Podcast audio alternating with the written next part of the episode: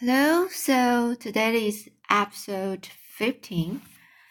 So let's go continue the BFG, the book. Uh, how's the following the story? So, uh, today chapter is Mixing the Dream. It was dark now. The night had already begun. The BFG, with Sophie sitting on his hand, hurried into the cave and put down those brilliant white lights that seemed to come from nowhere.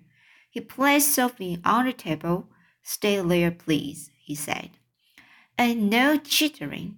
Alice needing to listen only to silence when Alice mixing up such a naughty, precipitate dream Alice. He hurried away from her he got out an enormous empty glass jar that was the size of a washing machine. He clutched it to his chest and hurried towards the shelves on which stood the thousands and thousands of small jars containing the captured dreams. Dreams about giants, he muttered to himself as he searched the labels. The giant is guzzling human beings. No, no, no, not that one. Nor that one. Yeah, here's one. Here's one. Okay, and here's another. He grabs the jars and unscrewed the tops.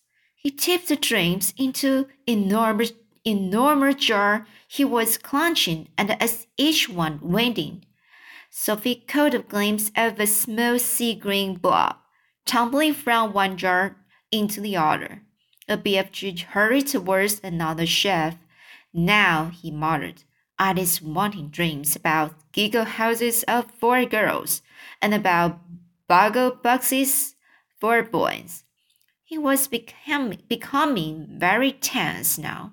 Sophie could almost see the excitement bubbling inside him as he scurried back and forth among his beloved jars. There must have been fifty thousand dreams altogether out there on the shelves, but he seemed to know, to know almost exactly where every one of, the of them was. Dreams about a little girl, he muttered, and dreams about me. About the BFG. Come on, come on, hurry up, get on with it. Now, where in the wacky world is I keeping those? And so it went on. In about half an hour, the BFG had found all the dreams he wanted and had tipped them into the one huge jar. He put the jar on the table. Sophie sat, watching him, but said nothing. Inside the big jar, lying on the bottom of it, she could clearly see about fifty of those oval sea green jelly shapes, all posing gently in and out, some lying on top of others, but each one still a quite separate individual dream. Now with its mixing them, the BFG announced. He went to the cupboard where he kept his bottles of Frobscottle, and from it he took out a gigantic egg beater. It was one of those that has a handle which you turn, and down below there are a lot of overlapping blades that are go whizzing round. He inserted the bottom end of this contraption into the big jar where the dreams were lying. Watch, he said. He started turning the handle very fast. Flashes of green and blue exploded inside the jar. The dreams were being whisked into a sea green froth. The poor things, Sophie cried. That is not fitting it. The BFG said as he turned the handle. Dreams is not like human beings or animals. They has no brains. That is made of zunzimas. After about a minute, the BFG stopped whisking. The whole bottle was now full to the brim with large bubbles. They were almost exactly like the bubbles we ourselves blow from soapy water, except that these had even brighter and more beautiful colors swimming on their surfaces. Keep watching, the BFG said. Quite slowly, the topmost bubble rose up through the neck of the jar and floated away. A second one followed, then a third one and a fourth. Soon the cave was filled with hundreds of beautifully colored bubbles, all drifting gently through the air. It was truly a wonderful sight. As Sophie watched them, they all started floating towards the cave entrance, which was still open. They are going out, Sophie whispered. Of course, the BFG said. Where to? Those is all little tiny dream bigs that I isn't using, the BFG said. That is going back to the misty country to join up with proper dreams. It's all a bit beyond me, Sophie said. Dreams is full of mystery and magic, the BFG said. Do not try to understand them. Look in the big bottle and you will now see the dream you is wanting for a queen. Sophie turned and stared into the great jar. On the bottom of it, something was thrashing around wildly, bouncing up and down and flinging itself against the walls of the jar. Good heavens, she cried. Is that it? That's it, the BFG said proudly. But it's it's horrible, Sophie cried. It's jumping about. It wants to get out. That's because it's a trogglehumper, the BFG said. It's a nightmare. It's a nightmare. Nightmare is a nightmare, okay? So, oh, but I don't want you to give the queen a nightmare, Sophie cried. If she's dreaming about giants guzzling up little boys and little boys and the girls, then what is you expecting? Expecting it to be except a nightmare? The BFG said. Oh no, Sophie cried. Oh yes, the BFG said.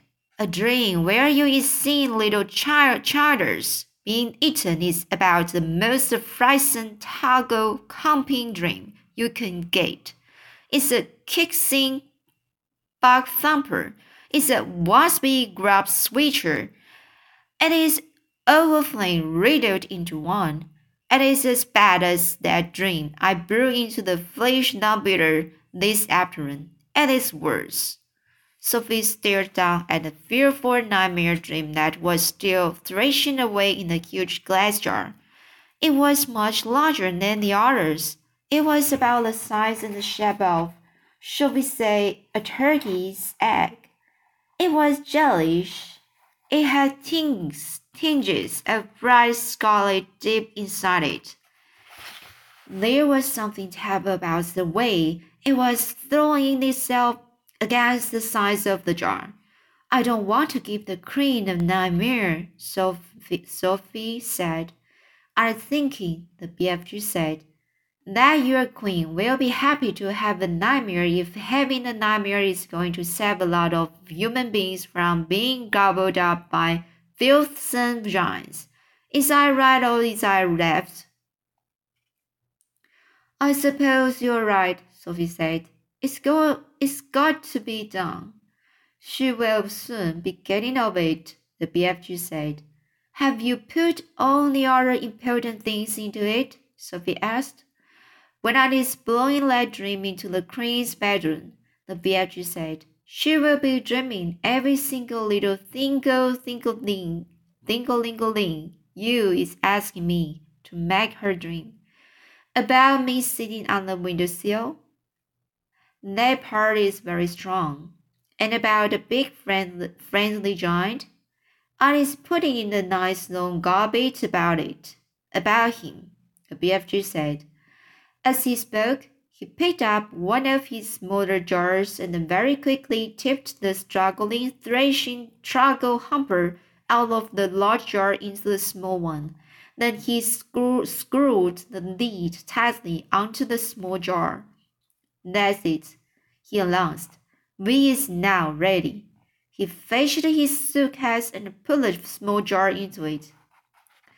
Why borrow to take a great big suitcase when you've only got one jar?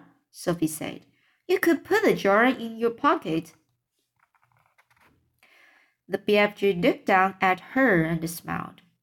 My goggles, he said, taking the jar out of the suitcase.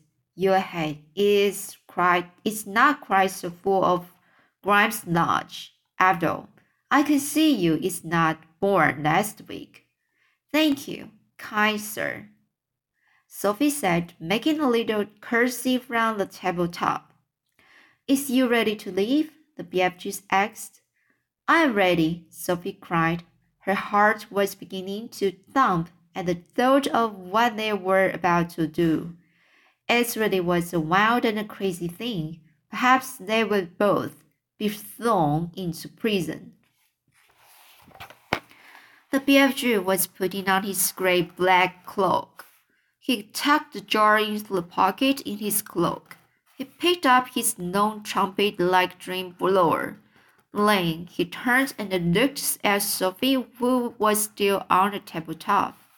The drink bottle is in my pocket, he said. Is you going to sit in there with it during the travel?